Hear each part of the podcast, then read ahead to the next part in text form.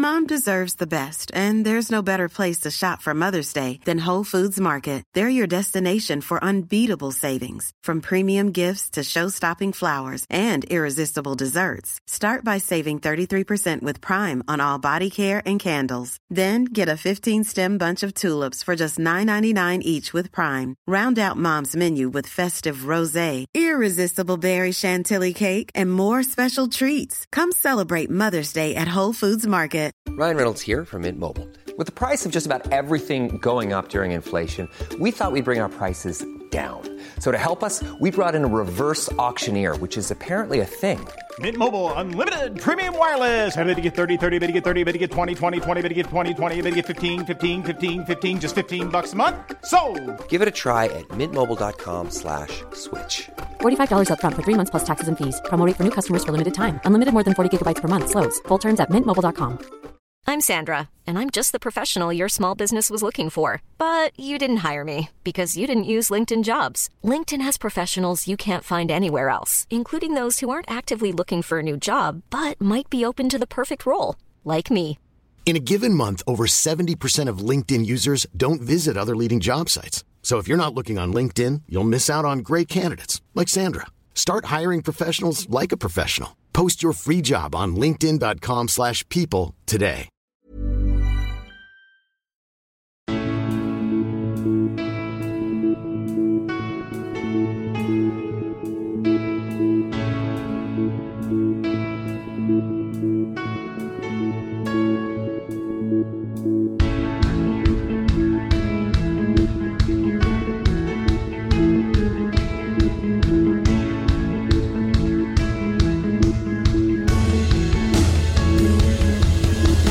Bienvenidos a Alineación Indebida Mundialista.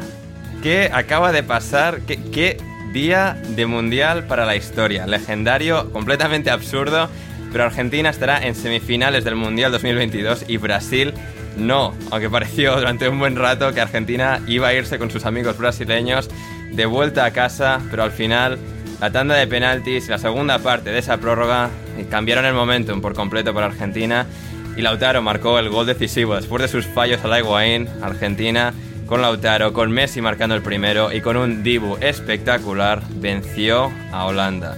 Como también lo hizo Croacia, en otra tanda de penaltis el mismo día, remontando a Brasil en un día en el que, en otro partido también en el que no tendría que haber perdido Brasil, pero lo ha hecho y aquí estamos para comentarlo en alineación indebida mundialista. Y para comentarlo todo esto, tengo una alineación de lujo, de lujo. Hoy ha sido una noche muy estresante. Yo he tenido que grabar 20 minutos en paquetes porque iba a grabar con ellos el programa entero, pero nos hemos ido a la prórroga, así que he ido a hacer 20 minutos con ellos. Luego me he venido aquí. Ha sido una noche de absoluto éxtasis, pero aquí estamos, queridos indebidos que nos escucháis. El primero que nos acompaña en el día de hoy es Juan Diego Mata Morillas desde Sevilla. ¿Cómo estás, Juan Diego? Pues estasiado. Una noche mucha, muy de emociones. una Demasiadas. tarde muy- la- demasiadas emociones. Eh, es verdad que al Brasil-Croacia no le prestemos atención porque fue estaba acá era un poco la hora de la siesta y me dejó un poco traspuesto, pero la prórroga se ha sido emocionante y ya la Argentina, mm, Países Bajos, Holanda, como narices se llamen ahora, eh, ha sido magnífico, sobre todo porque Bangal ha demostrado que es un perro viejo y que, tal y como se dijo en este programa aquí primero, cuando Holanda lo necesitaba iban a salir las Torres Gemelas y algo iba a pasar. Exacto. Y, y joder, Y que, y- y joder que se ha pasado. Rodrigo Cumbraos, desde la bella Polonia, ¿cómo estás? Bien, bien, desde el condado de, de Galicia. Ah, ahora estás en Galicia, ¿has vuelto? No, no, no, no. Hay un- Ah, la zona en la que estoy de Polonia y Ucrania ¿Sí? se llama Galicia. No me jodas, Rodrigo, ¿qué cojones lo- es eso? Te lo, te lo juro. Venga lo ya. juro. O sea, no puedes, no puedes haber ido de Galicia a Galicia. O sea, De Galicia a Galicia y tiro porque ya hay que buscar una rima. y no, sí, algo con. Alicia igual ahí, no sé. ¿Hay alguna Alicia en, en la universidad? No, No, no hay ninguna Alicia. Bueno, ya, no, ya, no hay. ya veremos cómo, cómo procede el Erasmus. Y finalmente, desde Sao Paulo, Brasil, es Eduardo Álvarez. ¿Cómo estás, Eduardo? Muy bien, Ander, ¿qué tal? ¿Cómo estáis? Muy bien, muy bien. Eh, Además, Eduardo, en una casa argentino-brasileña, ¿eh? Sí, hoy ha sido un día especialmente intenso. Aquí los días de partido no se trabaja. Bien, buen No país. va- Buen de- país. Dependiendo del horario, la gente no va a trabajar. Entonces, yo he ido un rato por la mañana, nos hemos venido, me, me he venido aquí, hemos visto el primer partido Sí. y hemos he trabajado un poco más y hemos visto el segundo partido, evidentemente con, con claros favoritos en casa y con muchísimo sufrimiento porque dos tandas de penaltis el mismo día no, no le sientan bien a nadie. No, en absoluto. En absoluto. Ha sido increíble. Vamos a empezar por la de Argentina. Una Argentina que empezó el partido bien, un partido en el que ambos se fueron tomando la temperatura durante minutos y minutos y minutos, nadie queriendo arriesgar más de lo debido. Y luego apareció Nahuel Molina, el lateral chepudo del Atlético de Madrid, eh, que, que Holanda dejó entrar porque, bueno, este no nos va a hacer nada, es Nahuel Molina. Le dejaron entrar y Messi, sin mirar a otras cosas, intentando eh, driblar a Nathan Ake, encontró el pase perfecto para marcar el 0-1.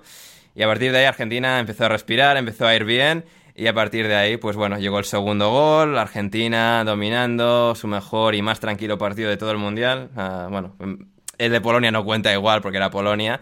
Y a partir de ahí, pues tuvimos a, a una Argentina que supo controlar hasta que de repente Holanda empezó a meter cosas a la olla. A ver qué pasaba, empezó a meter ingredientes, encontró a un Luke de Jong en el banquillo, otro Bout Beckhorst salvaje, y a partir de ahí, dos torres gemelas, Van Dijk como, o sea, triples torres arriba. Durante rato encontraron, porque claro, era Beckhorst contra Lisandro Martínez, encontraron el 1-2 y luego 10, 15 minutos después, 10 minutos de añadido, nos fuimos al minuto 100. Era una falta de estas del FIFA que nunca funcionan en la vida real. Bout Beckhorst por abajo empata el partido y vamos, tumba psicológicamente a Argentina de una manera catastrófica. Sin embargo, sin embargo, Holanda, pues al final tenía la gasolina que le quedaba. Y en la segunda parte de la prórroga Argentina pudo reencontrarse, pudo volver en sí, eh, terminar con un aluvión de ocasiones que no entró ninguna, pero una fue al palo y otra lamiéndolo. Y en la tanda de penaltis Argentina mató a todos sus demonios. Eduardo Álvarez, eh, ¿qué, ¿qué reflexión te, te ha dejado esto? Bueno, me ha parecido una victoria bastante merecida, la verdad, porque eh, yo pensaba que después del empate se iban a hundir Hmm. y, y que en la prórroga Holanda se los iba a comer, porque claramente le había cambiado totalmente el ritmo del partido. Sí. Pero ha sido un partido raro de Argentina, porque ha salido, eh, Scaloni ha salido con cinco atrás, con tres centrales, ha hecho una cosa muy rara que no había hecho por ahora en el torneo. Y, Supongo y para- no tenía mucho con- Por hacer la mímica de Holanda, entiendo. De- Estaban cómodos, o sea, no han Mm. tenido problemas, pero no tenían el control de partido que han tenido con- Mm. contra Polonia, por ejemplo. No, han- no han Sí, tenido- y me refiero más en el o sea, sentido de los tres centrales, porque sí que es extraño para Argentina, Sí, sí, pero sí. entiendo que, que habrá sido por eso. Sí, pero no, no han dominado nunca el juego completamente. Mm. Tampoco es que les hayan hecho ocasiones. Cuando se han puesto por delante, se han puesto a, a sestear claramente. Con el segundo parecía que estaba resuelto y ha ido haciendo cambios Scaloni. Y el, el empate entre el cabezazo, que es que claro, ves a Lautaro Martínez saltar al lado del- de la torre y parece una broma, parecen, parecen, eh, parece que están en edades diferentes de competición. Sí. Y, y luego la jugada del final, que ah, eh, eh, Messi, a pesar de que, de que Mateo le ha hecho un par de favores o tres durante el partido, porque tiene mucho respeto, Su amigo Leo. le ha acabado diciendo que, que Mateo no puede pitar un partido de este nivel. Lo ha dicho al, al acabar, al acabar el, el partido, porque se ha quejado muchísimo. Le ha acabado sacando una amarilla porque se ha quejado por la falta que les ha pitado Ya. en el minuto 9 de, de- de- de- tiempo añadido. Ujú. Y luego lo que ha pasado en la prórroga, yo creo que Argentina desde el primer minuto de la prórroga, ¿no? el segundo tiempo es cuando ha creado las ocasiones, cuando ha entrado Di María, que realmente ahí se han encontrado y han empezado a tocar la pelota y han empezado a jugar bastante mejor. Pero ya en la primera parte de la prórroga han tenido más, han estado más cómodos, han tenido más la posesión. Holanda prácticamente no ha salido de su campo. Me, me ha parecido rarísimo Holanda que no saliese a comerse. Pero después de cinco minutos de prórroga, yo pensaba, pues la verdad es que están bastante mejor de lo que pensaba. Y ha sido una pena que, que con esas ocasiones que han creado al final, con Enzo más adelantado, con Di María juntándose a Messi, una pena que no lo ganas en el tiempo normal. Y luego los penaltis, conociendo al Dibu Martínez, mm, entre las macarradas que hace y lo bueno que es, Qué genio. eh, estás mucho más tranquilo teniendo al Dibu en tu equipo que, Sí. que no teniéndolo. Y, y realmente, aunque al final han tenido que acabar al último penalti, tener dos penaltis de ventaja en una tanda te da, da una tranquilidad a la gente que tira gigantesca. Sí, el, el subidón que te da, o sea, por lo que proyecta el propio Diego Martínez, que tiene una personalidad enorme y una capacidad como portero bajo palos también ex- excelente. Y eso al final es como en lo que igual Argentina está nerviosa y tal, tal, viene el Divo y te para dos. Y ya es como, podemos ganar esto. Somos Argentina, somos la hostia y, y lo han ganado. También, a diferencia del partido de Brasil, Eduardo, Messi ha tirado el primero y no han esperado al quinto para que Neymar se haya ido a casa sin tirar, sin tirar Eso es una cosa que yo creo que es bastante conocida, pero increíblemente Tite no lo sabía. Que, Sí. que es que ya que se sabe que cuando tiras el primero ganas el 60-65% de las veces y cuando tiras el primero y lo metes es el Ujú. 80. Entonces Sí. es eh, sale ya eh, Croacia salía con cierta ventaja, pero tú no puedes guardar tus mejores tiradores para el final, porque si empiezas fallando la presión solo aumenta y, y la gente que está en el tercer o cuarto penalti ya va agobiada a tirar, Sí. agobiadísima. Ha pasado algo que todavía no consigo contar bien, me enteraré un poco mejor, pero ha pasado algo con Tite eh, tanto en la- antes de la tanda de penaltis cuanto al final del partido que no ha sido nada. Él no ha hablado con sus jugadores antes de los penaltis, o sea, se ha quedado en el banquillo mientras. No, no, no ha hablado con ninguno para saber qué tal estaba, si quería tirar o no. Esto es algo que hacen los entrenadores normalmente para que tienes una lista, pero. Sí. No, yo entiendo que Rodrigo habrá dicho, mister, yo estoy a tope para, para tirar el Exacto, primero. Hay uno que lo quiere tirar a muerte y eso es muy importante, y hay otro que está fundido y lo tiraría bien, pero, pero dice que no se puede mover y no lo tira. Eh, no- no- y al acabar el partido se ha alargado. O sea, sus jugadores llorando en el campo y se ha ido al vestuario y no se ha quedado con sola nadie y tal. Sí. Una, una situación un poco rara que, que voy a entender un poco mejor, pero claramente las, las decisiones... está- eh, no quiero entrar en Brasil porque es... No, no, sí, no, no, no, me gusta. eh, no, ya que te tenemos para poco rato, me gusta que aproveches y nos cuentes de Brasil. ¿eh? Sí, sí. sus decisiones en el Mundial realmente no, no han ayudado mucho al equipo. No, ha sido... de- desde llevar a Dani Alves, que parecía una broma gratuita y se ha convertido en un A, comple- problema... a porque se completar el, el glosario de títulos absoluto del fútbol, don Daniel. Y Claro, pero, Como que pero, no. pero acaba jugando unos cuartos de final del Mundial con Danilo a pierna cambiada y con Militao en la derecha. Sí. No era, no era la idea. Por llevar a Dani Alves, porque no va a poner a Dani Alves, porque Dani Alves no está para jugar. Hmm, Y sí. luego, eh, en la primera parte, el centro del campo de Croacia se los ha comido. Han jugado lo que quería Croacia, independientemente que tenga una más ocasiones o no, o más expected goals o lo que queramos. Pero se ha jugado lo que quería Croacia, al ritmo de Croacia, mucho más lento. eh, con, con los tres centrocampistas de Croacia que se han, se han tragado a Paquetá y a Casemiro con una tranquilidad Es que, bestial. es, es que la, la leyenda de Luka Modric es cada vez es menos, inverosímil, menos que tiene menos sentido. en 120 minutos es, no se puede creer. Eh, Es que es 37 increíble. o sea. Es, es- que es un jugador, pero, que, se- Brozovic, que es- no, y Brozovic y Kovacic, no, no, 15 que- que- kilómetros. sí, sí, que tienen un centro del corrido campo 15 increíble. kilómetros. ¿Cu- ¿Cuántos? 15. 15 kilómetros. Eh, y, y Kovacic porque lo, han, porque lo han cambiado, pero vamos. No, pero estaba ahí y eso, también. Sí, él no ha reaccionado porque tenía esa idea. Ha empezado a jugar y le ha salido bien contra Corea y contra Suiza. Jugar con dos puntas y dos delanteros, con cuatro tipos que no defienden prácticamente nunca. Ya.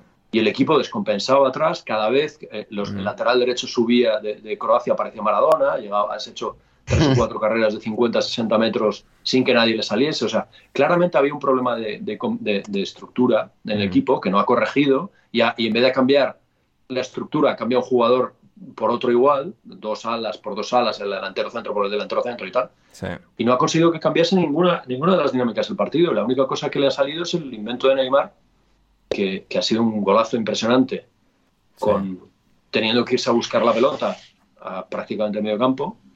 Pero, pero no, el, el- aún así, lo más probable era que hubiese ganado Brasil, pero esos descuidos a la contra, o sea, que te pillen ganando 1-0 a, a falta de 5 o 7 minutos del final, en una contra con cuatro jugadores atrás, es, es incomprensible y solo, solo se explica porque tenía cinco delanteros en el campo cuando no debía Mm. y porque el equipo estaba descompensado y no, estaba, no estaban los jugadores donde debía. Entonces, eso, eso eh, es, es bastante criticable. Yo, yo no sé qué pasará ahora con Tite. Ha tenido una, una ¿Ha, ha dimitido? fase- Porque a mí me ha parecido... No, No, no ha dimitido. Ya, ya.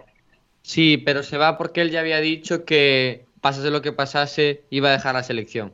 Vale, no se ha oficializado, pero es lo que entrábamos, o sea, es No, la idea vaya, con la que entrábamos. al acabar el partido en rueda de prensa. o sea Ah, que- vale. vale. claramente, claramente no estaba, Sí. no estaba bien eh, Mm. eh, al final del partido. Ya. Y, y bueno, una pena porque ha sido una fase de, de- en la selección muy buena, pero, pero eh, estas, estas so- son decisiones tan absurdas, tan Sí. raras, tan, tan... Ha llevado nueve delanteros. O sea, Tío, sí, cortate un poco, ¿no? Ten un poco más de equilibrio. Y, y- y Vamos, es curioso, ¿no? Porque Tite el- siempre ha sido lo contrario. Su Corinthians, ex- excelente, Totalmente extraordinario, amarrón de hace 10 total. años. Sí, sí, es en plan... Amarrón total de jugar con dos volantes toda la vida, dos volantes defensivos y tres por delante, que ninguno de los tres era muy atacante. Tal. E- Esa, esta fase suya de jugar con cuatro delanteros a mí me ha parecido Hmm. Pero yo creo que y él, de alguna forma pensaba, a ver, tengo que canalizar este talento de alguna forma, ¿no? Porque al final, yo qué sé, si nos... Es, es nuestro gran poder a día de hoy. Tenemos a un gran Thiago Silva, tenemos un buen Marquinhos, tenemos un gran Casemiro, pero nuestra gran fuerza ahora mismo es el ataque y quizás pues nos sale más a cuenta destrozar al rival, aunque sea pues ganando 5-2, encajamos 2, pero tenemos toda la artillería arriba, ¿no? Y quizás, pues al final, sí, al final, un fallo de cálculo y, y ese- y ese gol, ¿no? El, el- el empate de Croacia de... Sí, o sea, tácticamente Brasil no ha acertado en absoluto, a pesar de que Neymar les ha puesto de cara, sino... Y ya creo que con estando de cara es como, bueno, que ya lo tenemos tal, los jugadores se han dejado llevar demasiado, y creo inconscientemente, y claro, Total. cinco arriba. Y claro, de repente Croacia, Modric, también Michael Oliver bien el árbitro, dejando seguir una ley de la ventaja en esa jugada justo al principio. Sí. Modric se encuentra uno tal y, y acaban y, y empatan. eh, con un, con un de- desvío y tal, que llega a se- ser desviado un poco más y no entra. Pero, y claro, es cierto, eh, decía Jaime Martín en Twitter, me parecía un resumen bastante guay, es que cuando marca Neymar su golazo en el 105, el futuro ya está escrito. Pero Croacia se revela contra ese futuro. Como si, salvando las distancias, Inglaterra hubiera remontado después del gol de Maradona. Y es cierto, ¿no? Porque cuando Brasilia marca en ese momento es como, vale, páselo, es decir, ya lo tienen, ya, ya lo tienen, ya lo han conseguido, la genialidad de Neymar, la narrativa está perfectamente encauzada para que esto sea Brasil superando sus demonios, ganando por fin a un equipo europeo por primera vez desde la final, en la eliminatoria mundial, desde la final de 2002, que ganaron a Alemania. Y, y es que ha sido, ha sido todo lo contrario. Se, han, se han venido abajo y, y esa, esa tanda de penaltis, ¿no? Esos, esos fallos y, y un Livakovic y una Croacia que es que no, no tiene ningún sentido. ¿eh? Dos mundiales seguidos a semifinales.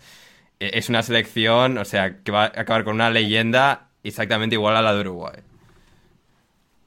Yo no quiero, no quiero hacer paralelos demasiado rebuscados, pero... No, ya, una pero es en plan el país pequeñito y tal, con los genes de 4 No, millones pero y tal. te digo, pero- esta ha sido una victoria un poco madridista.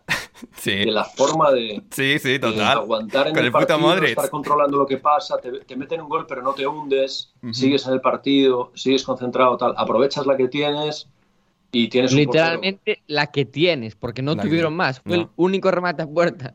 Sí. Tuvi- tuvieron una... Yo, yo estaba insultando a Petkovic casi todo el partido. No hubo Petkovic jugada. La, la de Petkovic al final de los horrible, 90 horrible. minutos. Sí. Y hay una al final de los 90 que hace un drible Sí. después de lo que había hecho antes. Dices, no es posible que haya hecho eso.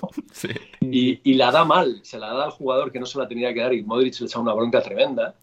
Pero sí, realmente, esa era la que, la que, la que tuvieron. O sea, Sí. esa- se despistaron y, Sí. y es la que tuvieron, la, la aprovecharon. Sí, sí, sí, es eh, tremendo, absolutamente tremendo lo que ha hecho Croacia. Ahora seguiremos un poco in- indagando más. Eh, no sé, tú, así, reflexión final sobre Brasil y sobre Argentina por separado, pero no sé, eh, que Brasil vuelva a caer en cuartos y también de una manera, yo creo que bastante más dura que en 2018, porque creo que en 2018 era un equipo no tan hecho como este y contra una Bélgica que fue mejor ese día, les ganó, les ganó bien y fue lo que fue. Pero ya es como, este es el cenit de Neymar, este es el momento para capturar el oro, para ganar. Por fin tienen un equipazo, no es como 2014, que era en plan Neymar y cuatro latas a ver si tiraban para adelante. Eh, no sé, ¿qué, qué así reflexión te deja lo que es Brasil y ahora A ver, esto, Argentina? esto para Neymar es terrible porque no es un jugador que se cuide y no va a llegar a la próxima. Entonces esta era la de Neymar. Sí. No, no, no va a tener otra. Igual, Puede- igual sí, a- pero a- no- igual- no, Neymar superestrella. Igual llega, o sea, como parte de la convocatoria. Sí, pero tú le ves reinventándose como se han reinventado Messi o Cristiano para No tener un papel menos protagonista o... Yo cada vez juego más atrás, tal, pero, pero no, No va a estar en forma dentro Que- de creo que por edad, años. creo que es factible que llegue, pero no Neymar superestrella. ¿Cuántos años tiene Neymar ahora? 28, 30. 9? 30 ya. Uf, sí. Mm, ya. Ahí, ahí. O sea, Muchas creo que puede llegar, pero no como Neymar Muchas Supernova. lesiones musculares, eh, evidentemente no una vida ejemplar. Eh, yo, yo veo difícil que este era, su, este era su momento, entonces para él realmente es un golpe gigantesco. Sí. Lo que es una cosa curiosa que no Y, se y para mucho Silva también, ¿eh? que además de Neymar, no, perdona por interrumpirte, pero Bueno, Thiago sí, Silva Thiago es sido una leyenda de Brasil todos estos años. Él no estuvo el Sí. 1-7 y les clavan el 1-7 porque no está él. Y claro, y al final yo me alegro por Thiago Silva, al menos tiene la Champions con el Chelsea, que si no hubiese sido en plan carrera de te retiras perdiendo todas las importantes, las Champions, los Mundiales y tal, tiene la Champions, pero joder, por un jugador que todavía con 38 años es el puto líder de esa defensa del Chelsea y, del- y de Brasil, joder, también es que duele. Sí, sí, es, es un. Pero, pero no es un, un, tipo que cambie el juego como Neymar, ¿no? Es No, un- ya, no, no es una- un, de- es un defensa, pero digo, Pero- una figura así. yo sí, creo, sí. una cosa que, que yo iba mucho más con Brasil cuando no vivía en Brasil que desde que vivo en Brasil. Ya, a mí me pasa es- igual, es sí. un- eh, tienen una arrogancia, Ya. una, un aire de superioridad, una cosa de que el fútbol europeo es un desastre y que lo salvan ellos y que... Entonces, Pero- cuando perdieron contra Bélgica, para ellos fue un trauma, porque Claro. ellos se tomaban... El puto país este de los gofres y de las patatas fritas que dorada. hace. Lo de la generación dorada belga era una broma, porque no, Ya. no puede haber un belga que juegue bien al fútbol. Entonces, esto para ellos ha sido todavía más... Sí. más Pero, pero pasa algo similar Rodri, sí. en muchos países, porque por ejemplo, cuando España ganó las Eurocopas y los Mundiales, yo me acuerdo de alguna portada de marca que decía, hola, soy español, ¿a qué quieres que te gane? Al final...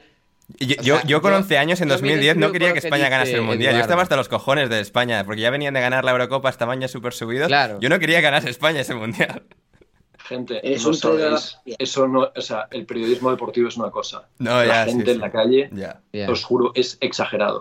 Es exagerado. No Sí. conozco a un extranjero aquí que vaya con Brasil, os lo juro. Es increíble. O sea, te tratan como si fueses idiota y no hubieses visto una pelota en tu vida. Todo el rato. Todo el rato. Qué maravilla. Y llevo, he estado aquí más de 16 años. Sí, o sea, sí. no es cuestión de No, no, no llevas dos meses ahí. Ah. Sí, sí. El, el- cuando perdió España con Marruecos, tuve que aguantar a dos compañeros de trabajo diciéndome, como todos los delanteros de vuestros equipos buenos son brasileños, es lógico que no sepáis tirar penaltis. Entonces, claro, la venganza se sirve fría y Brasil, que desde que se retira Ronaldo, hasta hoy todavía sigue sin tener un 9 de verdad, ¿eh? O sea, que también como Sí, se flipan, ¿eh? sí. Pero vamos, que, el talento está, el talento Sí, es claro. el talento está. tienen- Sí, sí, sí, pero... eh, de eso, o sea, tenían delanteros para aburrir, no un 9 puro No, sí, de que sí, verdad, que sí, pero vamos, pero- tenían delanteros para aburrir hoy, para jugar, para jugar a otra cosa. Es que yo creo que él intentó jugar una cosa que no tenían que jugar, pero, pero sí. eso ya es otra, otra cuestión. Sí. Perdona Eh, que he mono- he monopolizado el, el asunto. No, no, no, no, eh, tranquilo, no. Y ya darle bueno, paso a nuestros compañeros porque estoy aquí Sí. sin parar de hablar. Sí, eh, bueno, Rodri, no sé, tú de, no sé, de Brasil y ahora luego igual cerramos luego cuando vamos hacia Argentina y tal, de Brasil, ¿qué, qué reflexión te, te deja? ¿Qué, qué- ¿Cómo has visto el partido? ¿Tus lecturas principales? Eh,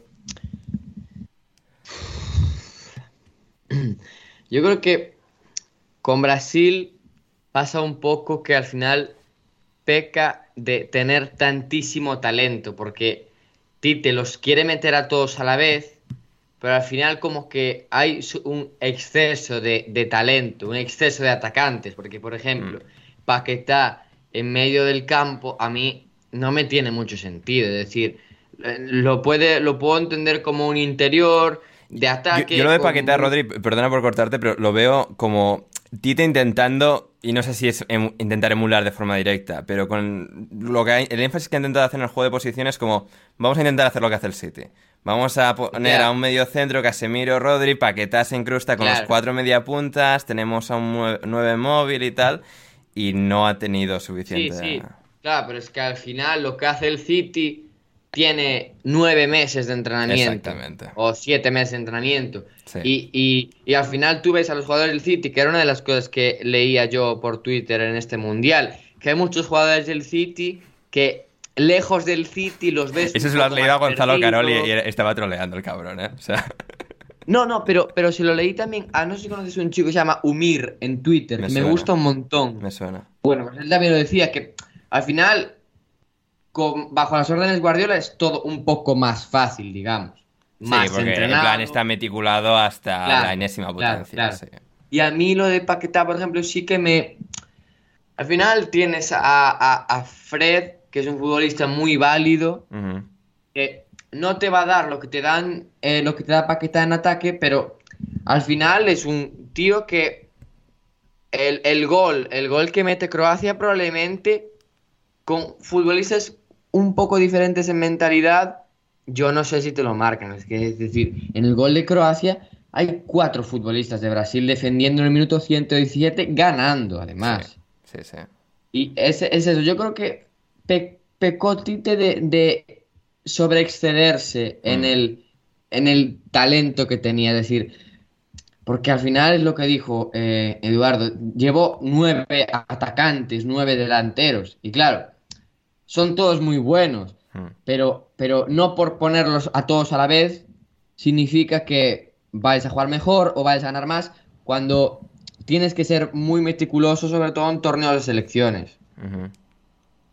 Sí, no, como completamente. Y, y claro, es, ese momento en la prórroga, ¿no? Es como, debería haber metido a todos los defensas, encer- o sea, intentar matar Sí, el partido claro, como y- y sea. otra- Porque si te empata Croacia, entonces ahí también es como, mira, te has cagado, has metido a todos los Claro. defensas. Claro. O sea, sí, sí, sí.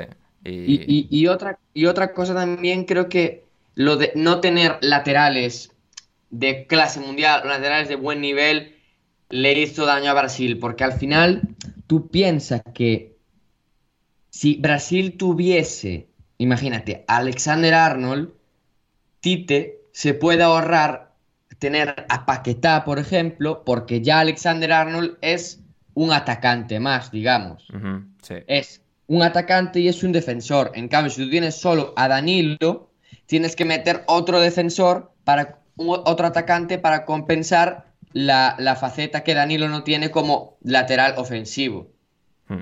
No sé si me explico. Sí, es sí, decir, completamente, sí, sí. Sí, sí. al final te quedas Muy con pegado. cuatro y Casemiro, Sí. en vez de tener dos laterales muy profundos y atacantes y Casemiro y Fred, por ejemplo, que fue lo que jugó en eliminatorias Brasil. Ya. Sí, sí, sí. Así que sí, no ha sido interesante. Eh, Juan Di, bueno, es un poco, esto es un poco un mix, en plan de vamos a hacer un poco análisis simultáneo de ambos, pero de, de- de- de Brasil, Croacia, eh, no sé, o sea. Croa- el- el- el- la perspectiva croata, quizás, ¿no? De joder, de que otra vez, otra eliminatoria que van a la prórroga y la ganan, eh, decía Ryan O'Hanlon. El deporte, es el fútbol es un deporte que juegan 11 contra 11. Después de los 90 minutos, no sabes cómo estás empatado. Y, em, y, al, y acaba ganando Croacia en prórroga en penaltis. O sea, Sí, sí, yo, yo estoy de acuerdo con, de acuerdo con eso, es la capacidad que han tenido durante esta generación croata, que parecía que venía un poco como a medio retirarse este mundial, y, Mo- y Modric y compañía, sobre todo desde el centro del campo, que es la clave del fútbol de Croacia. sí. Tiene un- se han encontrado un buen portero, que es. Dominik Livakovic, pero los Sí. demás es. Dejan Lobre parece el central ahora. No, lo- no sé Especta- por qué. espectacular, ha tenido, ha tenido su, su gran momento. Ahora sí parece que es el mejor central del mundo, como él creía que era. Ujú. Y con, ese, con este equipo de veteranos que han montado están teniendo muy buenas, muy buenas actuaciones y esa capacidad de resistir, de seguir en el partido, de no dejarse vencer. A Brasil los tenía más o menos dominados. Japón en la ronda anterior mm, prácticamente los tenía lo tenía maniatados y controlados, pero el seguir en el partido, el seguir luchando, el seguir, el seguir ahí, eh, una mentalidad que han, han creado este mundo balcánico, que según leí en Twitter es que al parecer esta gente del- de, los, de los Balcanes tiene esa, esa mentalidad de resistencia, de seguir resistiendo una zona, es verdad que lo han pasado muy mal a lo largo de la historia, porque se han peleado mucho entre ellos. No me digas un de poquito, ¿eh? Livakovic, y, Livakovic y Modric. em, Livakovic y Modric son del mismo pueblo que se llama Zadar. Zadar, o sea, en plan. Modric, cu- cuando además Modric es ma- mayor, supongo que lo viviría más intensamente, pero tuvo que dejar su pueblo natal por la guerra y tal. O sea, que Modric se criase así, haya llegado a esto, es, o sea, es increíble. Sí. Zadar es una ciudad que está al, no- al- la costa norte de Croacia. Yo es que estoy en Croacia, ¿vale? Eh, Era una persona del conozco- mundo con pasta, Juan de. o sea, ya, ya. No, no, no, fue viaje fin de curso de primero Ah, de bachillerato. Ah, vale, vale. y nos recorrimos, el viaje fue en vez de irnos a un sitio, nos recorrimos Croacia. Entonces la cultura, a los, los croatas siempre nos muy bien, a cuando Modric todavía no era famoso, jugaba en el Tottenham entonces, en aquella época. Ujú. Y es verdad que el mundo, va- el- lo- los, esta gente de los, de los Balcanes, es una, una generación así, es el misticismo que tú has dicho de lo que puedan parecer Uruguay, de un país de po- po- pocos millones de habitantes, muy pequeño. los croatas decían, nosotros aprendemos más de dos idiomas porque el croata lo hablamos tan poca gente que aprendemos un idioma no nos van a tener en cuenta porque somos muy pocos. Y es una mentalidad regada en el pueblo croata de resistencia, de lucha, y eso se ha podido plasmar ya futbolísticamente hablando en la selección. Y ahora mismo, pues creo que de, han construido una leyenda entre el 18, el Mundial del 18 y este Mundial del 22, en el que ahora mismo han jugado, mm, eh, creo que son cinco eliminatorias mundialistas, han ido todas a la prórroga, han vencido en cuatro tandas de penalti, que son muy complicados, siendo también una selección potente, pero son en, en dos mundiales, cuatro tandas de penalti que han ganado los croatas. Sí. Con dos porteros distintos. muy- O sea, Subasic entonces, Livakovic ahora. También Subasic es de Sadar. Ah, mira, claro, Sí. sí, sí. Joder, Juan, ¿eh? ¿cómo, cómo controlas? ¿Cómo se nota que eres profesor de geografía y miras estas mierdas? Tierra de grandes porteros. Sí. Bueno, a- antes de Subasic tiraban ahí con Pleticosa, que era un señor que realmente no jugaba en esos clubes, iba entre equipos rusos y el Tottenham y cosas muy extrañas. Pero, pero sí, sí, ahí, ahí ha estado. Leticosa creo que acabó jugando en el Depor. Sí, llegó a tener Sí. una etapa random en el Depor, ¿a que sí, Rodri? Sí, creo que sí. No, ¿fue Pleticos o fue Pantilimon? Pantilimón, sí, pero es que Pleticosa me suena también. Que, mm, bueno, cambiando Sí, de tema, Creo que sí. Sí, suena. Sí, sí, sí, sí, sí. bien, bien. Sí, sí, sí. sí. Eh, Bien, la bien. cosa es eso, que futbolísticamente hablando, este hombre es Latko Dalic, el seleccionador croata, eh, que es un hombre que, por lo que más o menos yo he estado, bueno, bien, nos hemos informado, es un hombre que sin gran experiencia en los banquillos, por decirlo así, sin ser un gran entrenador, eh, ha, sido capaz de crear una selección compacta, resistente, que es capaz de un poco de, de sobreponerse estas cosas, no solo confía en el talento de Modric, sino en la capacidad de los demás del resto, del resto de guerreros y en la gente del Dinamo de Zagreb. Porque al final el gol lo marca Bruno Petkovic, delantero del Dinamo, el portero es Livakovic, que es el portero del Dinamo, y uno de los lanzadores de penalti, nuestro amigo Mislav Orsic, que parece que, que- que es muy joven, pero lleva toda la vida en el Dinamo de Zagreb, después de una carrera muy, muy rara Sí. por el mundo metiendo goles.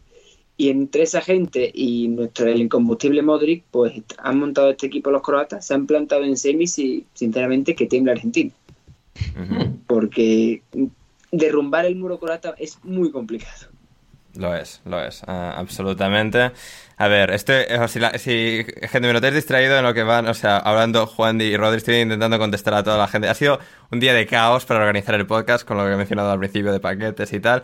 Me dice David Mosquera, unas ganas de cruzarme un holandés para vacilarlo. David Mosquera, en principio estará mañana, no prometemos nada con Ronaldinhos, pero en principio estará mañana. Eh, sí, sí, o sea, se, se ha- se ha venido arriba Argentina. Eh, ahora llegaremos a eso, pero sí, no sé, eh, Rodri, por tu parte, algo que quieras así abrochar Eh, en, en el, el apartado croata.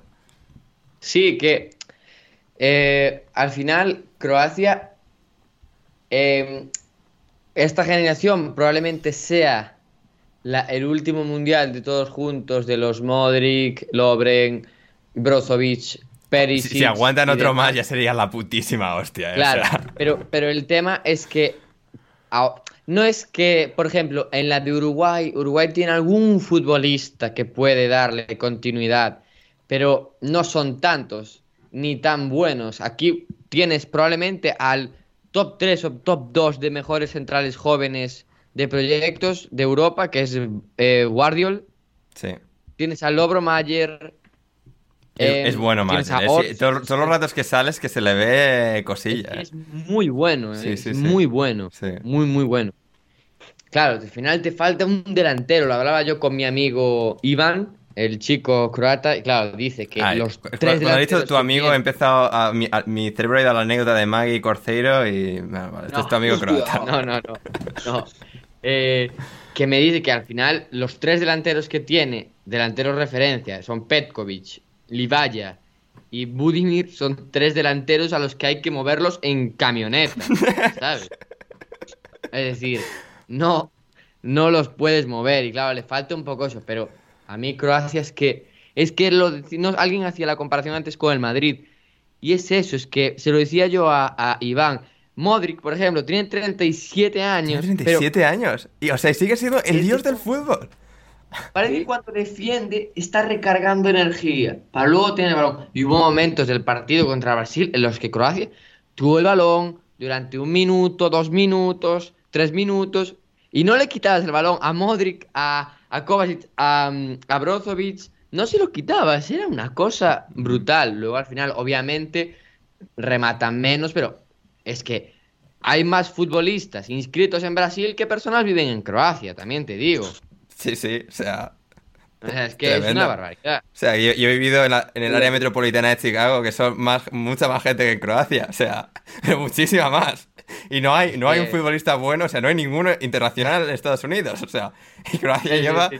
desde el 98, desde que son país, o sea, su- vale que entre medias yo que sé, habrá habido unos torneos que menos que más, pero 98 semifinales, eh, luego, o sea, lo que hicieron contra Turquía en 2008, que se quedan en cuartos, pero esa es la última tanda que han perdido estos cabrones también, Sí, la sí, tanda sí. 2000 de 2008 contra eh, Turquía.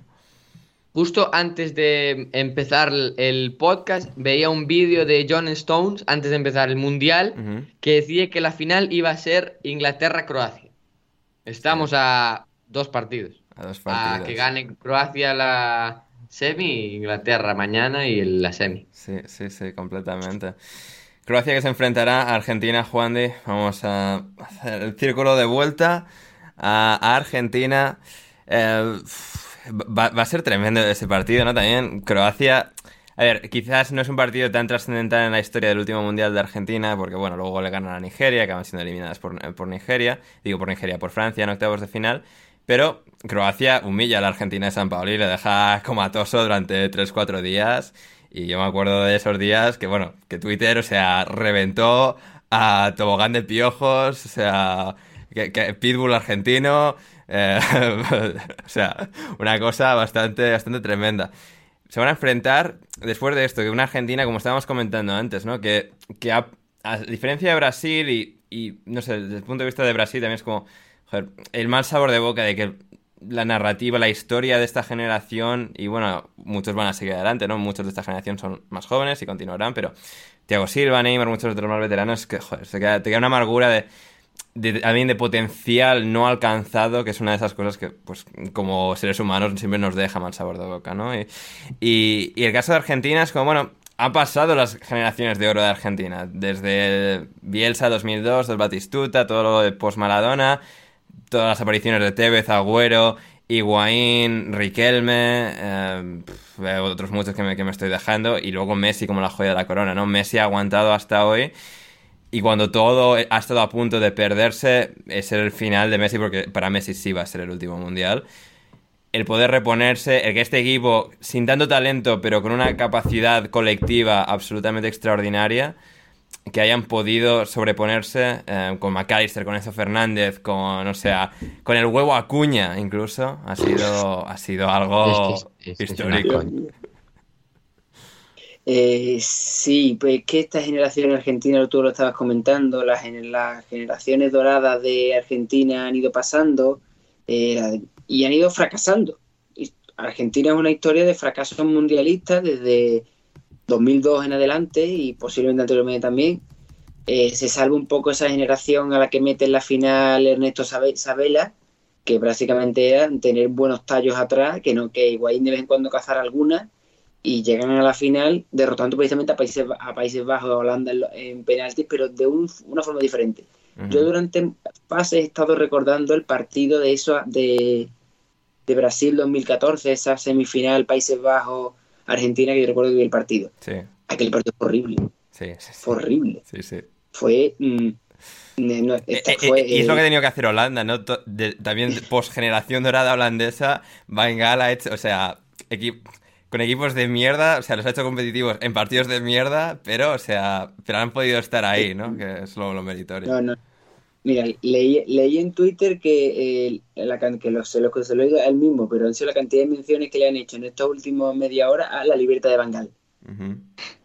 Sí, Por, por, porque ha sido el tema, por el- la libertad de Bangal, de la, la estrategia, la capacidad de Bangal de poder resolver y crear, hacer competitivos esos equipos de mierda, una generación holandesa post época, do- época dorada, eh, con una serie de jugadores en los que Van Gaal ha creído y que los ha, y los ha hecho buenos, un equipo más reactivo que proactivo, traicionando un poco lo que sería ese principio holandés de, de, de la naranja mecánica y demás, pero que sabían hacer las cosas. La primera parte del partido para mí Argentina ha sido más práctica, ha sido un partido más o menos así igualado, la- aunque el, el peso del partido lo lleva Argentina. eh, Escalón ha intentado, como tú has dicho, eh, un poco hacer una especie de Spider-Man contra Spider-Man, por eso ha puesto, ha metido esa línea de tres, de tres centrales para y con dos carreteros que eran Nahuel y Acuña, para un poco remedar lo que va a ser el sistema holandés con Danfries y Blin, me acordaba del otro. Eh, y con, entonces de hecho que al final Messi se saca una jugada en la primera parte, porque Argentina es la que tiene el peso, él pasa a, Nahuel Molina que no tenía muy de cerca, marca mmm, Argentina, después la segunda parte con un fútbol práctico de control de juego más que de generar ocasiones, Holanda no sabe cómo, cómo resolver, porque es la primera vez que Holanda estaba como por detrás en el marcador y tenían que reaccionar, y la reacción de Bangal ha sido clara. Luz de John al campo, Woodpage al campo, y a ver lo que me, lo que me sale. Es um, Danfries atropella a Cuña, penalti 0-2 para, 0 para, para Argentina, esto está muy controlado, Scaloni empieza a hacer cambios de voy a sacar defensas y voy a mover a la gente, este tiene amarilla, este lo quito, este no sé cuánto, este para adentro, y en Argentina, la Holanda lo que queda es meter pelotazos al área y que los cojan alguna de las dos torres. Y se ha encontrado con que las dos torres han, Berjo ha, ha cazado una, y le el jugador favorito de Duncan Alexander, ¿eh? de nuestro buen amigo Duncan Alexander, eh, el hombre que casi, que casi salva al Barley. O sea que no pudo salvar un solo, pero casi, casi salva al Barley, pero no pudo porque se encontró un equipo que era muy malo y no, le hace, y no podía, pero casi salva. Con Holanda le ha pasado un poco lo mismo al final. Sí, sí, no, casi salva el solo a, a, Holanda, meten ahí a, a a y a mi amigo Luz de Jong, los dos ahí, los dos ahí para lo que, para lo que estaban, y a Argentina le entró el miedo. Le entró el miedo, son, es una, línea de centrales que, quitando a Nico Tamendi, que se está cultito en 800 millones de batallas, Lisandro y el Cuti son la primera vez que se ven en este tipo de partidos. Y es como una, una Argentina de, de, intergeneraciones, pero con gente joven, con un centro del campo bueno, con McAllister, con. Mm. Mm, con Enzo. Y Scaloni quiso cortarlo metiendo ahí a Paredes y Paredes lo que hace es pegar patadas. Qué malo es. Es muy malo. no me gusta nada Paredes. Argentina perdió el balón. Cuando Argentina estaba ganando porque tenía la pelota. Y, se suponía que Paredes salía porque tiene mejor pie que De Paul, ¿eh? O sea... Sí, sí, no, no. Porque a Paredes nos lo venden como, como un, jugador de, de tempo, de toque, es un, es un... O sea, pega unos palos. Es una, pared de jugador, valga la redundancia. Yo lo he estado viendo el partido con mi hermana y mi hermana me ha dicho cómo puede ser que no lo han expulsado. Se ha salido del partido a parar y, cree que ha sido la clave de que, de que Holanda empatara fue que salió Paredes y empezaron a pegar patadas. Llegó ese gol de, de y después el segundo de Betcol, que es la libreta de Bangal en estado puro. Esa última jugada en la que Petzela, que había salido, para, claro, había salido porque estaba jugando Argentina con el Cuti y con Lisandro, dos buenos centrales para salir de balón, pero para juego aéreo no son tan expeditivos mm. como puede ser. Y ha salido eh, por el Cuti, ¿no? Si no me equivoco. Eso, pues. Sí. Sí que he dicho, ¿que ha salido por Lisandro? No, que ha salido por Otamendi. No, no, claro, ha salido él para jugar con Lisandro y Otamendi. Claro, ha salido para jugar con Lisandro y Otamendi, sobre todo para hacer frente a lo que estaba haciendo Argentina. Eh, sí, sí, porque el resto, de, Argentina son unos enanos, o sea, las cosas como son. Ha dicho, me han pedido al, rubio y al otro. Sí, sí, o sea, tú, Juan, y tú me has visto en persona, o sea, la selección argentina es enteramente como yo, o sea, que soy metro, mide un metro setenta y cinco. Sí, sí, correcto.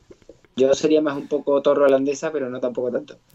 Eh, pues ha metido eso, mete a, a, a para y Petzela prácticamente creo que le pega un, castañazo en la espalda que no sabe ni cómo lo hace en ese último minuto y después eh, el que falla y el que rompe es Enzo Fernández o, Lisandro. Es Lisandro, ¿no? Eh, ahora, no sé, tengo un caos de jugadas en, mi mente yo ya, no sé. que, no sabría decirte, pero en todo caso. En, en la jugada de Pizarrita, en el empate, Sí. impresionante. Sí, sí, Impresionante. La falta es de Petzela. La falta es de Petzela, eso sí. La falta de Petzela que mete un, un cabezazo, claro, es que, que, que esperáis. Metéis un juego de Betty y no queréis que haga falta. Es que, es que eso, eso, es lo que tiene. Eso es lo que tiene. Buena, buena cuña de Juan. Y además, que es la típica falta, es en la, es en la frontal, pero esas faltas nunca se meten porque es demasiado poco sitio, ¿no? No, es que fue, fue una barbaridad. No, no, Ya, yo creo es que histórico. O sea, yo he escuchado a gente es gritar de fondo, uno de vecinos los- y tal, y luego, o sea, Es- ha sido... Claro, yo, yo lo estaba viendo por streaming en el ordenador, luego me he puesto televisión española. A ver, no quería escuchar a Rivero, que luego lo he puesto y me he arrepentido, pero los penaltis tenía que verlos en directo. Pero claro, yo estaba viendo en inglés en Fox y tal, pero claro, me ha llegado y yo estoy, hostia, la gente está gritando, mira WhatsApp, me, veo mensajes gritando, y yo estoy viendo la foto, ¿qué cojones va a pasar? Y, o sea, no, no, no, no me hago ni a la, ni a la idea de, de cómo ha sucedido. Yo sabía que había pasado algo porque unos chicos que lo estaba viendo, como que hicieron así un spoiler de que había pasado algo. Y Sí. dije, "Ah, estarán de coña para ver cómo reaccionamos tal.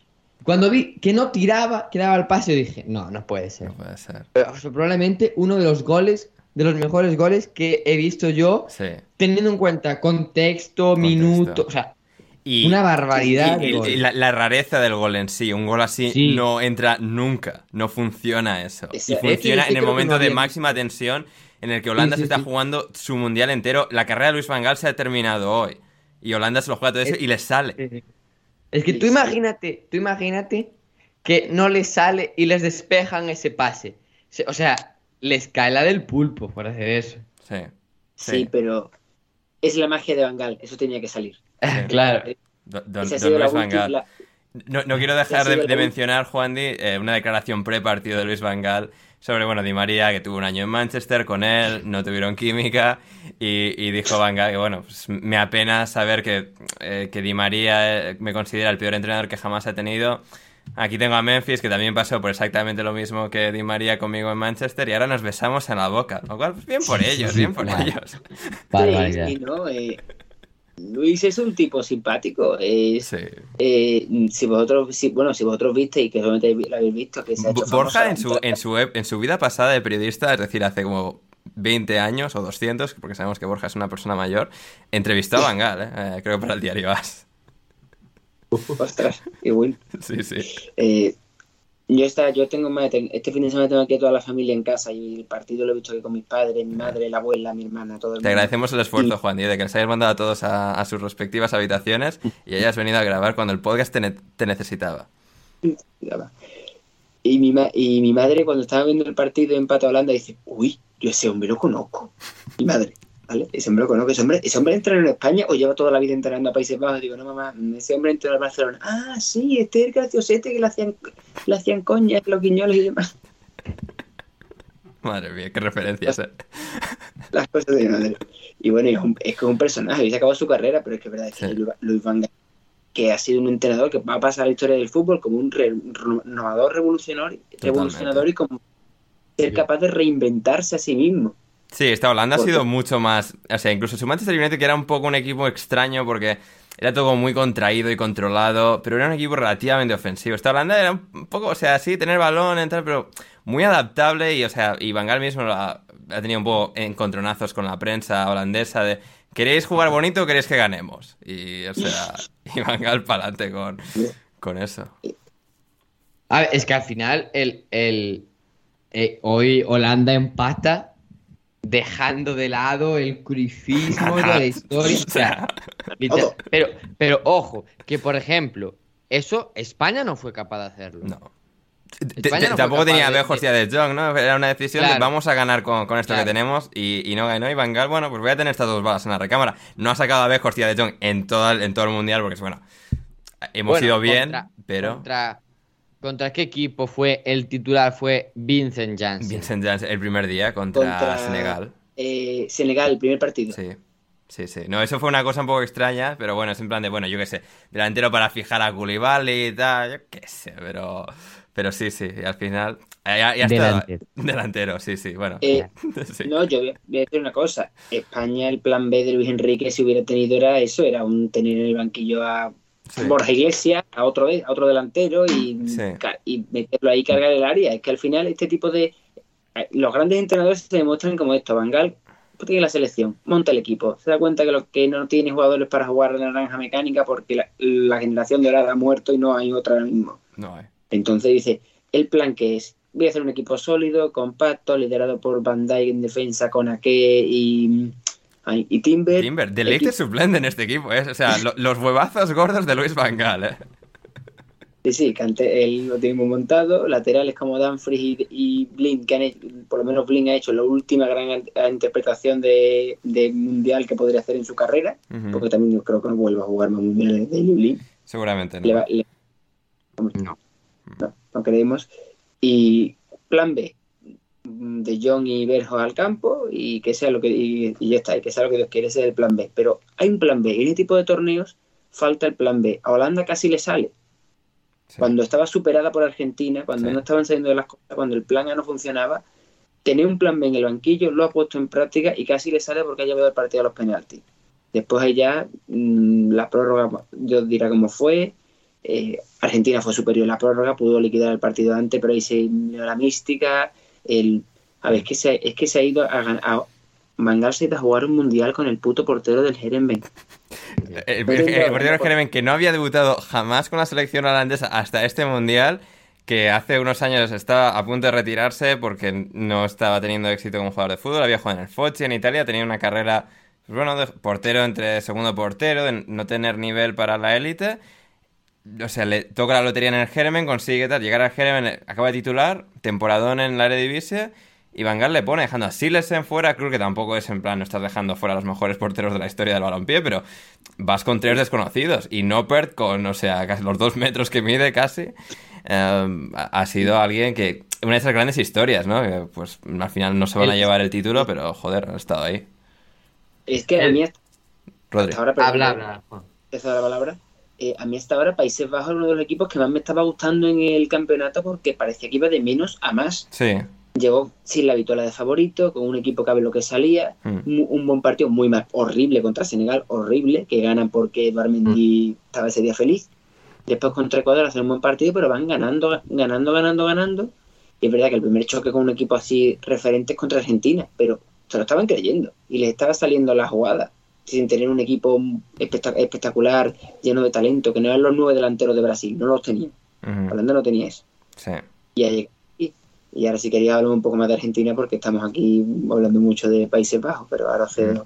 Sí, una, una, una cosa más de Sí. Holanda, que yo creo que al final Holanda, es decir, Van Gaal sabe que él se arriesga a metiendo los dos delanteros tan altos a que si se mete en la prórroga, en la prórroga va a tener que defender más que atacar, porque al final, en el contexto en el que entran los dos delanteros, es una Argentina que no pasa de medio campo, en la que Holanda lo único que hace es tener el balón y colgarlo, colgarlo y colgarlo. Claro, ahí los delanteros no se tienen que mover, tienen que quedarse en el área y perfecto. Pero claro, una vez se abre el partido, tienes. Y, y 30 Argentina vuelve en sí, vuelve en sí. O sea, porque en plan, Claro, eso te puede claro. salir si Argentina, o sea, Claro. sigue en shock y no puede recuperar en la prórroga. Pero una vez vale, se vuelven tal y es como, vale, podemos todavía ganar esto. Ahí eh, vas al correcalles y de Jong y de Bejos van a acabar por los suelos. Claro, al final dejas de jugar en una mitad de campo y juegas a campo entero, digamos así. Exactamente, sí. Y claro, a, a De Jong ni a Bejos les da para montar una contra o para tirar un desmarque. Es decir, eh, hubo situaciones en las que en vez de De Jong está Gakpo y igual estamos hablando de 3-2 para Holanda o, o alguna ocasión clara. Pero claro, no puedes pedirle a De Jong que aproveche situaciones de 50-60 metros eh, con campo abierto porque ya porque nunca le dio y menos ahora. Sí, sí, totalmente de acuerdo. Eh, pues eso ha sido Holanda de, de Argentina. Ya vamos a ir terminando un par de preguntas y un poquito de previa mañana. Y, y ya nos vamos, que nos vamos. Que Rodri, hoy, como buen estudiante, ha madrugado eh, mucho para ir a clase y está aquí co- como un buen soldado, cumpliendo con alineación indebida a altas horas de la noche. Eh, De un viernes por la noche. ¿eh? un viernes por la noche, es cierto. Hoy sí, que- hoy sí que Rodri, o sea, sí, sí. O sea, además Rodri sacrificándose por la causa, eh, no saliendo a las, a las deliciosas No, calles de no. Creo que hoy daban ya una barbaridad de frío. La semana que viene dan menos 14. Eh, No sé si esto lo has dicho cuando hemos, ya hemos empezado o, o antes, o sea, o antes, pero eh, decías que se ha puesto a nevar en la segunda parte del... Sí, en la segunda parte de Croacia, a las Sí, 5 cinco y cuarto estaban nevando ya. Es más, de hecho, volvimos del bar a la residencia andando y nos pusimos pff, perdidos. Ya. Madre mía, sí, sí. Sí, sí. Rodri acostumbrándose al frío. En Galicia llueve mucho, pero no hace ese frío infernal de Cracovia o que llueve así. A mí la lluvia. Sí, la lluvia ya. Hombre, Paraguas. hombre, es que te has criado en Paraguas ella. salimos jugando. Ya, sí, sí, Paraguay salimos jugando, efectivamente. Pero ahora Rodri tiene que acostumbrarse a esos climas como el de Chicago, por ejemplo, que también es muy de llegar a, a, a menos que 14, un día random de diciembre. Pues sí, ahora, ahora toca a Rodri. Em, eh, sí, Ar- Argentina, eh, eh, por ya cerrar esto, eh, claro, va- sigue la historia, ¿no? Veremos el martes contra Croacia. Do- dos narrativas enormes que se van a enfrentar con, uno contra la otra. Messi, por mucho que se quiera decir, es un jugador, no solo el mejor de la historia, es un jugador con una enorme grandeza de grandes ocasiones, que sí, o sea, perdió tres finales seguidas, pero al final los, los jugadores de grandes ocasiones son los, acaban siendo siempre los mejores, más allá de grandes excepciones, digamos, de jugadores que de repente les algo tienen una magia que les hace rendir en finales los jugadores que rinden en finales son los mejores. Y, Messi en esta semifinal y este mundial ha, ha estado a la altura de la ocasión en cuartos de final siendo clave marcando su penalti en la tanda. Y no sé Juan Di eh, ¿qué, qué reflexión haces ahora pues esto que Argentina ha superado a Holanda. Además también Holanda claro Argentina viene con la presión de ser el último mundial de Messi. David Mosquera insiste que es el, mundial, el último mundial de Messi, que por tanto México tiene que, eh, México, Argentina tiene que ganar.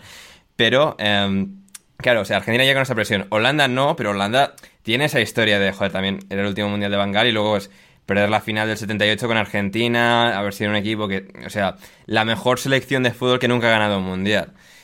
Y claro, al final, pues Argentina ha superado esa prueba, ese obstáculo, y va a estar en semis contra una Croacia que es, es enana, que lleva 25 años y no más siendo su propio país, eh, además con toda la costa comida a Bosnia. O sea, o sea de Croacia deberíamos. Cuando, cuando se hizo ese mapa, deberíamos. Vale, este- esta, esta gente va a ser muy hija de puta en cualquier ámbito de la vida, como en el fútbol, ¿no? Va- no, vamos a, vamos a encontrarles eh, el punto débil, el hueco. No, no, no, siguen cerrando. Cierran, cierran hasta que llegan a Montenegro. Y en el fútbol ha sido básicamente eso. No sé, eh, Argentina, Croacia, dime, Juan, Di, lo que a ti más te, te llena ahora mismo, te, te llama la atención. Me llama la atención que se van a unir dos místicas, la mística de la- Messi, de que todos los argentinos están locos y deseando de que el último mundial de Leo, Leo se merece un mundial y posiblemente sea uno de los mundiales que mejor esté jugando Leo, de, de, de todos los, de todos los que he visto, porque está siendo decisivo en la fase eliminatoria porque Sí. está tomando los galones. Hoy Argentina se pone por delante el 0-1, es una jugada que se inventa, aunque lo marque Nahuel, pero es una jugada que se inventa. Sí. El penalti, él marca su penalti, no tanto en la tanda como en el Es, es partido. cierto, claro, Pues, la tanda y en el partido, sí, sí. engaña en over dos veces y él estaba mm, emocionadísimo. El problema es que él, y- Se, se ha puesto un poco chulo después del partido, de, o sea, eh, en tras bastidores, de que, que, que miras, bobo y tal, o sea... mm, Leo, tranquilito, que, o sea, que eres un poco pringado, ¿eh? Eres el mejor jugador del fútbol, pero tampoco te pases. es, yo creo la pero tensión, la tensión acumulada de, de todo lo que está pasando el- Sí. por la mente de él y por el, la civilización, o la civilización, perdón, la cultura argentina que es una cultura muy de mística, de, de ídolo, del pibe, de la pampa, de las llanuras y estas cosas. Sí. A mí me motiva mucho. Es que el libro de Jonathan Wilson habla mucho de estas cosas, entonces yo estoy de, Sí. de- Ángeles con caras sucias de Jonathan Wilson, que ha sido traducido al español sobre la historia del fútbol argentino. Argentino. Es muy recomendable. Angels with Dirty, Dirty Face en versión Sí. original, Sí. pero po- podéis disfrutarlo. Y claro, yo estoy, es que entiendo mucho la mística argentina y, creo que va a ser contrapuesto a, todo, a mística croata, que es que es lo mismo. Son dos países en los que Argentina no ha estado, Argentina me ha leído los libros, pero en Croacia sí está, y son dos países. Croacia lleva siendo país, como tú has dicho, un 30 años. Eh, es una cultura que ha sufrido, pueblos sufridores, luchadores, que han tenido que ganárselo todo porque no tienen nada. Y yo tengo la teoría de que los croatas fueron los que jugaban al fútbol en la vieja Yugoslavia, y son los que se han quedado con esa herencia, porque ni Serbia, ninguna más selección ha podido llegar, llegar lejos. También en waterpolo, bueno, se han inventando un gorro de waterpolo, son ellos especiales. Pero es un poco las místicas del el pueblo croata, ese pueblo pequeño, luchando por encontrar un hueco entre las grandes selecciones futbolísticas, contra la mística argentina. Modric contra Messi, que son los, los dos grandes estrellas en su último Dos balones de oro. Mm, En su último mundial. Sí. Dos balones de oro en su último baile, uno con 35, otro con 37. Posiblemente se ha quedado una semifinal de mundial muy bonita y que nos va y que mucha mística y mucha historia va a tener y que pues, no sé lo que nos podrá lo que nos podrá deparar. Eh, pues sí, eso es básicamente todo. Ya de, no sé, de, de este partido, Rodri, o los de mañana, algo que quieras comentar. Eh, tengo una visión, Ander. ¿Cómo? Mañana veo eh, un doblete de Harry Kane. Mañana. Oh, oh, tiene una visión, Claro. Rodri. Le, le- le ha venido en su bola de cristal polaca. Pero, ¿sabes cuál es el problema? Que mañana eh, voy a ver el partido, eh, o en teoría voy a ir a ver el partido a un bar que se llama Bania Luca, que es un bar tipo de hacer previas y... Del fútbol, ¿no? Dices. No, no, no, no, de previas de, de tipo a donde va la gente pues, a tomarse un- Ah, vale, vale, claro. Previa de de fiesta, salir. vale, vale, claro, claro, sí, y, sí. y tiene una pantalla enorme. Bueno, Ujú. pues claro, voy a ir con mis compañeras francesas, que son unas ultras. Ultras, hola la. Unas ultras. Hola antes le escribí, le escribí a una de ellas y le dije, como el partido de mañana sea así, te va a dar un ataque al corazón. Y me dijo, sí, sí, tengo miedo, necesito que el partido sea ya. Y, y claro, voy a estar rodeado de franceses. Y claro, tú imagínate que Mar Tú con pase tu camiseta del Tottenham debajo de la chaqueta, Kane. que sí, ¿eh? De Harry Kane. Claro, claro. Claro, tú, tú, tú imagínate que, que salgo trasquilado de ahí, pero bueno. Todo lo que sea por mi. Por mi. Ídolo futbolístico. Sí. Ídolo. Ídolo. Ídolo. Ídolo de la vida, Harry Kane. Ídolo de la vida. Sí, tendremos vida. Marruecos, Portugal e Inglaterra, Francia. Van a ser dos partidazos mañana, lo comentaremos en una nueva alineación indebida. Va a ser fantástico eso. Y, y ya por cerrar y no ya extendernos. Ah, bueno, y Eduardo, que, o sea, que lo habréis dejado de escuchar. Se ha, tenido- se ha caído la llamada porque se le ha acabado la batería. Que o sea, que hemos intentado que, que haya- volver a entrar, pero es que no, claro, no le daba el móvil y tal. Y bueno, tiene una familia y tal, Eduardo, eh, en Brasil, la tarde, hay que mostrar al niño. Son, son muchas cosas. Y claro, pero volverá en semifinales lo más seguro, así que volveremos a hablar con Eduardo. Le damos las gracias por estar ahí con nosotros. Y para terminar, Rodri, hay un par de bueno, preguntas para ti eh, sobre Polonia y tal. A ver, ¿los piroguis los has probado? ¿Te gustan? Sí, sí, los probé, me gustan, me gustan, sí, sí, me gustan bastante. Muy bien, Me fantástico. gustan, sí, sí. Fantástico. A ver, alguna más. Y luego también de sobre la selección polaca, preguntaba Iago Ramos y también Adem Rosales sobre cómo se ha vivido eh, en Polonia el Mundial. ¿Hay decepción? ¿Cómo, cómo se ha reaccionado al, al papel? No, yo según lo he entendido, no ha habido... No ha habido mucha... No han quedado muy convencidos, muy satisfechos con el papel de Polonia por mucho que hayan llegado a octavos. Ya, eh, a ver, el, el, aquí por ejemplo la, la residencia, los partidos, yo de Polonia vi el partido contra Argentina Ajá, y el partido contra Francia. sí. Y el día de Argentina sí que había, o sea, había mucha gente viéndolo, igual había más de 100 personas en el hall, Ajá. pero al final era gente que pues o solo ve eh, los mundiales, no está muy Ya. enterados, ¿sabes? Ya. Pero a mí, por ejemplo, a mí Polonia me pareció No, de las que vi Terrible. yo, que no vi a. Chesney, Lewandowski y todos los demás que se les podría sacar algo más de, de jugo. Sí, no. O sea, Terrible. terrible. O sea, el, el día de Argentina fue una decepción tremenda porque en vez de ir a por un gol, Mm. que era lo único que necesitaban, esperaban, o sea, tuvieron que México no marcase más goles, sí, sí. de que México no marcase más goles, claro, claro. sí Y, y luego sí que leí que creo que, por ejemplo, Lewandowski, la relación con el entrenador no es muy buena. Acaba de llegar el entrenador, Robert, cállate ya. Tira, o sea, tira y marca. Sí, sí, y la, la relación, digo, la, al final sí que celebraron bastante el hecho de meterse en, en octavos, porque hacía, creo que era desde 1978 no se habían Sí. metido Eh, o algo así. Sí, creo. No sé, 68 o 86. Mm. Ahora es lo que no estoy seguro. O sea, 78 seguro con la época de Bonnie y Clato. Y no sé si llegaron a. En 86 tuvieron también un pequeño. Una pequeña marcha en México, pero. En el 82 en España fueron terceros, creo. Ah, mira, eh, fue en el 82 donde fueron terceros, vale. O sea, seten- el 78 al 86 es la época dorada polaca. Con Bonnie, Clato, toda esta gente.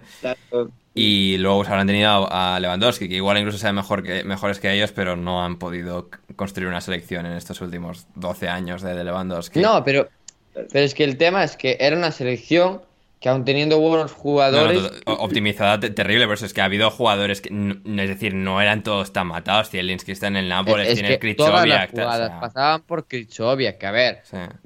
hace 7, 5 años te lo compro, No, pero ahora es sí. que ahora es que yo ya ni sé. No, No, sé ya, pero incluso en la época buena de Krichovia, cuando Lewandowski ya era Lewandowski, Sesni y tal, o sea, no han tenido ningún momento de, o sea, ser más que la suma de sus partes.